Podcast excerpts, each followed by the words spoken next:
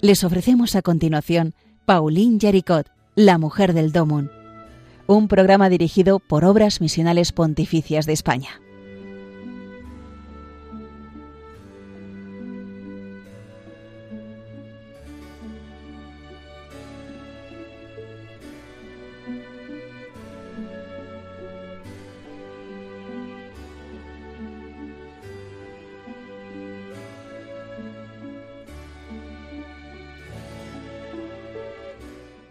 Buenos días y bienvenidos a un nuevo programa de Pauline Yaricot, la mujer del Domon.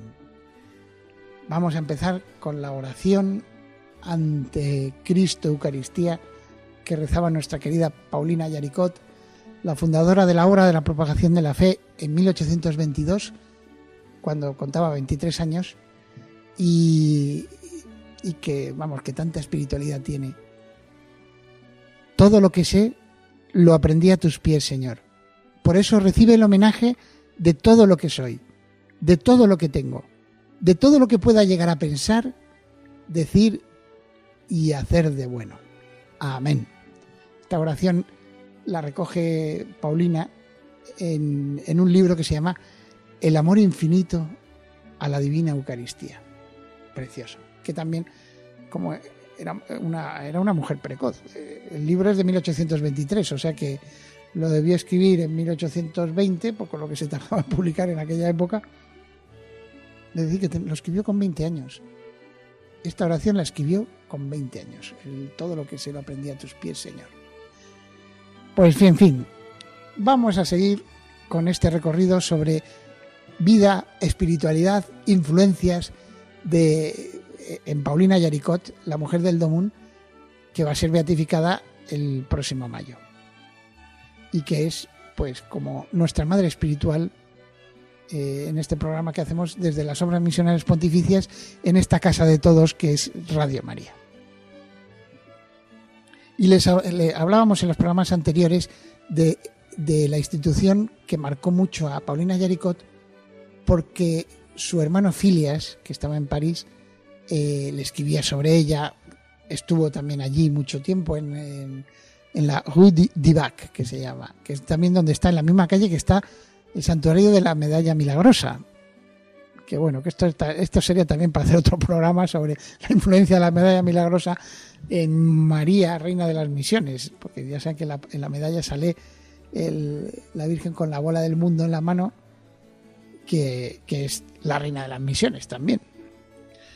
Eh, bueno, pues es la institución esta se llamaba Misiones Extranjeras de París, que hemos hablado en los últimos programas, y recordábamos que dieron unas instrucciones desde la Santa Sede, les dieron unas instrucciones a los primeros misioneros que salieron hacia lo que se llamaba el... Eh, o sea, China y Conchinchina y Tonkin, se llamaba en aquella época. Prácticamente a uno lo mandaron a la China continental, si es posible, lejos de Macao y de los portugueses, que ya tenían sus misioneros, y a otro lo mandaron a lo que se llamaría el sudeste asiático, ¿verdad? Vietnam, Laos, Camboya, Myanmar, eh, Tailandia. Entonces, allí, allí llegan estos, estos misioneros con estas instrucciones. Habíamos visto varios puntos y nos habíamos quedado en el sexto, habíamos visto antes de partir que escogieran bien a los misioneros durante el viaje, que fueran discretos y que fueran por tierra para no tocar en las zonas donde ya había misioneros. Sobre todo porque, oye, yo estoy aquí, vienes tú como a, para evitar cualquier roce, que ya veremos que también es una cosa que, que les piden estas instrucciones. Y entonces el sexto punto era que de política, nada de nada. Nada de política. O sea, no, no meterse en política, ni siquiera escribir. Porque igual alguien abre una carta y ve que pone, pues, aquí en, eh, no sé, eh, en el reino de Siam, la verdad es que los reyes son tontos y la gente muy sucia. Y nada de, o sea, no hacer, no solo, o sea, política en el sentido más amplio de la palabra. ¿De qué tienes que hablar tú que eres misionero? De Dios. Cambiar las almas y cambia la sociedad. Y entonces, y por eso les decían, para que vean que lo de política, nada de nada. Si por inspiración de Dios un rey un príncipe, un político o cualquier persona poderosa muestra benevolencia hacia vosotros o una inclinación favorable a la religión cristiana, y dice, hoy ya lo tengo, se está, se está convirtiendo, si se convierte este político, esta persona poderosa, ya convierto a todos. Hay que ser agradecidos, les dice. Pero para evitar la envidia, no pida privilegios, ni exenciones, ni trato especial. Y entonces, o sea, que le dice que, no, que, tú vas a otra cosa. O sea, tiene que evitar que se vea que tú estás buscando influencia política. Y les dice, no solo tienes que evitar concienzudamente cualquier sospecha de esto, sino incluso la sombra de la sospecha, dice el texto. Precioso. La sombra de la sospecha. O sea, que nadie vaya a creer que tú vas allá a, ganarte a los príncipes, etcétera, y después eh, de esto ya, pues eh, todos los demás, sean budistas, musulmanes o lo que sea, los vamos a... No, no, no, no. Siguiente punto de esto que estamos viendo de las instrucciones romanas de 1659, piénsenlo, del siglo XVII. Abstenerse absolutamente de cargos públicos. Es decir, si, si llega alguien y te dice, pues, es que es usted tan inteligente y es verdad. Los, los misioneros que partían de, con las misiones extranjeras de París, al final eran científicos, muchos de ellos. De hecho, no sé cuántos tienen nombres de plantas porque se dedicaron a la botánica y descubrieron plantas nuevas que ni siquiera, por ejemplo, en China las habían visto los chinos porque estaban metidas ahí arriba en el Himalaya. Pues no, no. Nada de cargos públicos. ¿Por qué?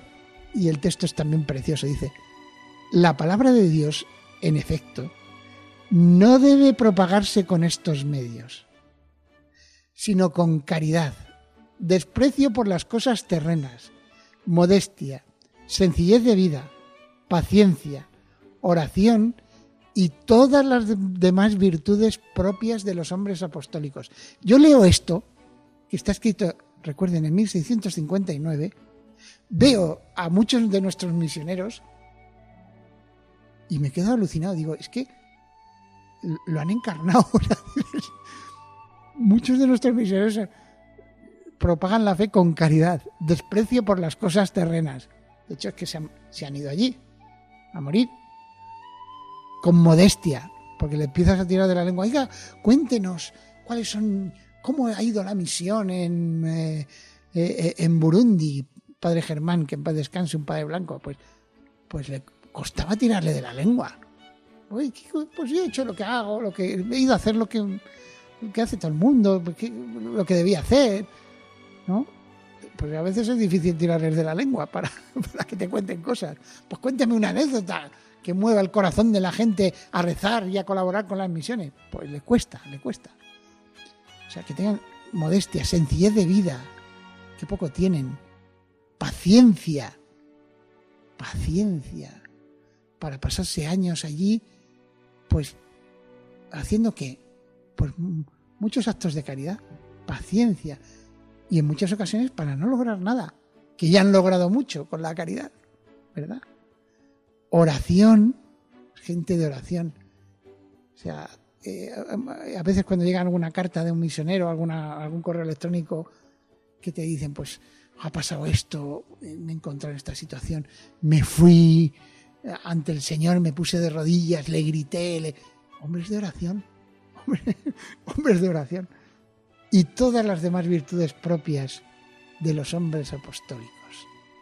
Que eh, no es, eh, la verdad que eh, la vida de, los santos, porque al final estamos hablando de santos, la vida de los santos y, y, de esta gente, pues nos enseña mucho de lo que es, lo que debería ser la vida cristiana, ¿verdad?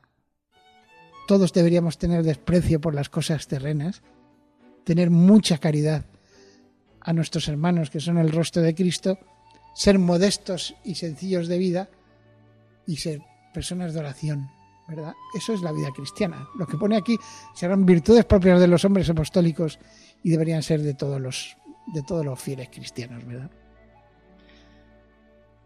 Vamos a hacer una pausa para escuchar el Ave María de Gunot que estamos escuchando en estos programas dedicados a Paulina Yaricot y a las misiones extranjeras de París que tanto influyeron en ella. Vamos a escucharla, es preciosa.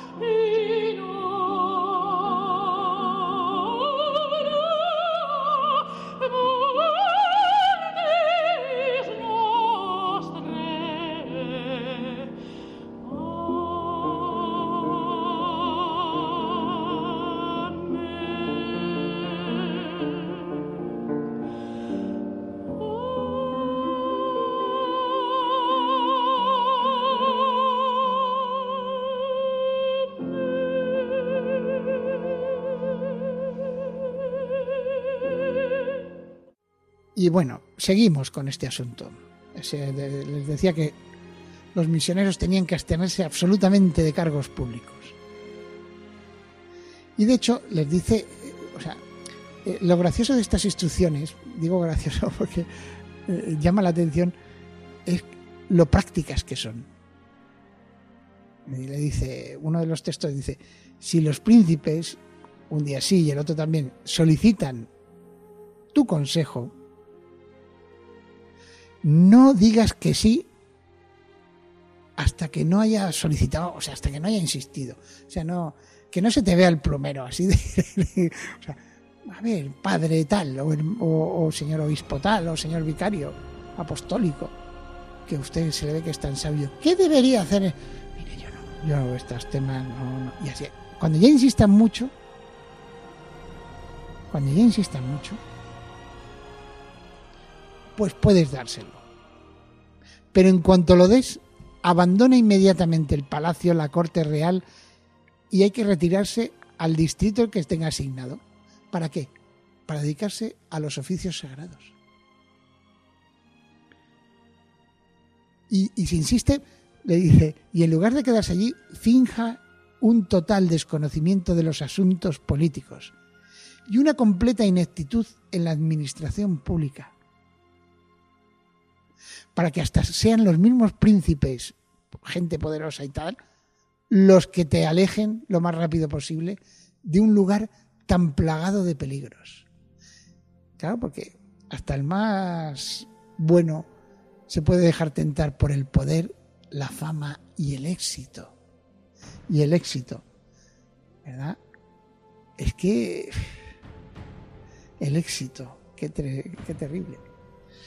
Como ya decíamos, eh, claro, lo que, lo que impresiona de los misioneros es eso. Cuando logran su misión, ¿quién viene? Las vocaciones de los países de misión. Eh, o sea, me acuerdo los datos de Camerún cuando llega, eh, fue el Papa, yo creo Papa Benedicto XVI, me acuerdo que me dediqué a ver los, los datos de la iglesia camerunesa en 1930. Y en 1930 creo que había, pues, creo que 10 o 15 sacerdotes cameruneses. Y cuando fue Papa, como, pues eso, 70 o casi 80 años después, pues ya había mil sacerdotes cameruneses, mil. O sea, ya, ya la iglesia de Camerún es camerunesa. Ya no es una iglesia que están haciendo, que tiene el apoyo de misioneros, pero que, que todavía... Eh, ahora, y por eso hay muchísimos misioneros de Camerún en otros países de África. ¿Por qué? Porque ya, ya ya tienen a Cristo. Y como siempre, cuando uno tiene a Cristo, lo tiene que dar a conocer, ¿verdad? Bueno, siguiente punto. Hemos dicho lo de abstenerse absolutamente de cargos públicos. Este es el, más maravilloso, en, en mi opinión, el punto más maravilloso que recogen estas instrucciones romanas de 1659. Son de una modernidad increíble. Sí, les dice, es, en el fondo yo lo he resumido como la única patria de un misionero, ¿cuál es? Y de un fiel cristiano, el cielo. Por, lo tanto, apreciar las costumbres que uno encuentra. Y, y, antes que eso les dicen, por ningún motivo siembre en sus territorios la semilla de partidos. ¿Qué partidos dice? ¿Ves que había partidos políticos en, en el siglo XVII? No de partidos, españoles o franceses, turcos o persas, o similares. De hecho, en la medida en que dependa de ti, hay que erradicar todas las disputas de este tipo desde la raíz. Que si los españoles, los italianos, los franceses, nosotros, todo eso fuera. Somos todos de Cristo. Impresionante. Por eso, que es a lo que voy, que esto, sea, esto se, acuñó un palabra eh, en, nuestro pasado siglo XX, que era la inculturación. Estas palabras que, que la gente, vamos, que vas a un bar, suelta la palabra inculturación y se quedan todos mirando estas palabras, a mí no me acaban de convencer. Ya sé que hay doctores tiene la Santa Madre Iglesia, que os lo podrán ilustrar, que decía el catecismo del Padre Astete, pero, pero a mí me, cuesta inculturación. Cada vez que la tengo que escribir por, cosas de las obras misionales me cuesta. Me reconozco que me son palabras que se van haciendo que no sé, ahora está muy de moda, la ha puesto el Papa Francisco, lo de la sinodalidad. Pero es que tú vas a un bar, estás hablando con un amigo tuyo y le dices al, a la barra, ¿sabes lo que es la sinodalidad? Es lo que te falta a ti, sinodalidad. Pues eso, inculturación. ¿Verdad que inculturación tiene algo así como que se va entendiendo? Pero bueno. Pues esto de la inculturación en el siglo XVII ya se lo decían clarísimamente. O sea, no lo hemos descubierto ahora. Dice, dice, no hagas ningún esfuerzo, no uses ningún medio de persuasión para inducir a esos pueblos, a los pueblos a los que vas como misionero, a cambiar sus ritos, sus costumbres, sus hábitos, a menos que sean abiertamente contrarios a la religión. ¿Y qué es contrario a la religión? Por ejemplo, la poligamia. ¿Por qué? Porque la poligamia, en el fondo, eh, hace que las mujeres sean como de segunda, objetivamente, son de segunda clase. O sea, si puedo tener cuatro, en el fondo es que cuatro valen por uno. Y esto no es una cuestión cultural, esto lo ve hasta un niño. O sea, ¿y cuál es la primera mujer? La primera que se casó. Bueno, pues este tipo de cosas, o también el canibalismo, evidentemente, cosas, o matar a la gente, o abandonar a los niños. Que esto dice, ah, no, eso no, las culturas, perdona, eh, eh, el, desprecio a los niños recorre casi todas nuestras culturas, empezando por la cultura greco-romana. O sea, lo de exponer a los niños, que se decía, si el pater familia romano no reconocía a un niño, simplemente lo dejaban tirado. Lo dejaban tirado. Así, así de fuerte. Entonces, eh, ese, ese tipo de cosas, pues lógicamente son costumbres contrarias al Evangelio. Y costumbres, perdona, contrarias a la naturaleza humana y a la dignidad humana. Pero quitando eso, que se vistan de, de una forma o de otra. Que se levanten antes o después. Que coman de una forma o de otra, con palillos o con tenedor, o con las manos. Todo eso es irrelevante con respecto al anuncio del Evangelio. Son costumbres. Pero por eso dice el texto, dice, de hecho, ¿qué es más absurdo que trasplantar Francia, España, Italia o algún otro país europeo a China? Esto no es lo que debes introducir, sino la fe, que no rechaza ni daña los, ritos y costumbres de ningún pueblo. Es impresionante que no rechaza ni daña los ritos y costumbres de ningún pueblo. Es precioso, es precioso. Es, eh, vuelvo a decir que esto está escrito en 1659. Y bueno, y, y ya el texto este, permítanme que se lo lea, que es, y dado que un rasgo común de la naturaleza humana es preferir las propias costumbres, especialmente las propias tradiciones nacionales, a las de los demás, no hay nada que genere más odio o resentimiento que cambiar esas costumbres a las que uno está acostumbrado desde tiempos inmemoriales. Y les dice a los misioneros, nunca hagas comparaciones entre las costumbres locales y las costumbres europeas, sino que te tienes que adaptar, tú eres el enviado, tú eres el que ha ido. Es impresionante esta, estas eh, recomendaciones romanas, que bueno, que se nos está acabando el tiempo y terminaremos en el, en el próximo programa por fin, ¿verdad? Eh, las instrucciones romanas a, la, a los misioneros de las misiones extranjeras de París. Venga, pues hasta aquí. Paulina Yaricot, la mujer del Domón.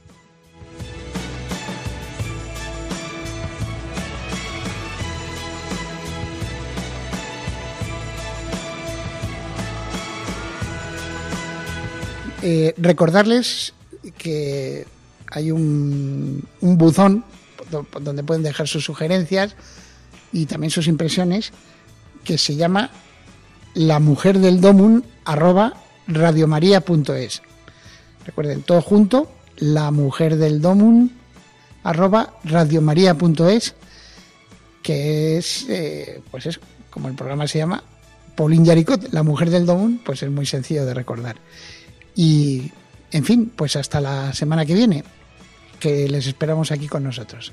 Muchísimas gracias por, por, oír Pauline Yaricot, la mujer del domo. Han escuchado en Radio María Pauline Yaricot, La mujer del Domón, un programa dirigido por Obras Misionales Pontificias de España.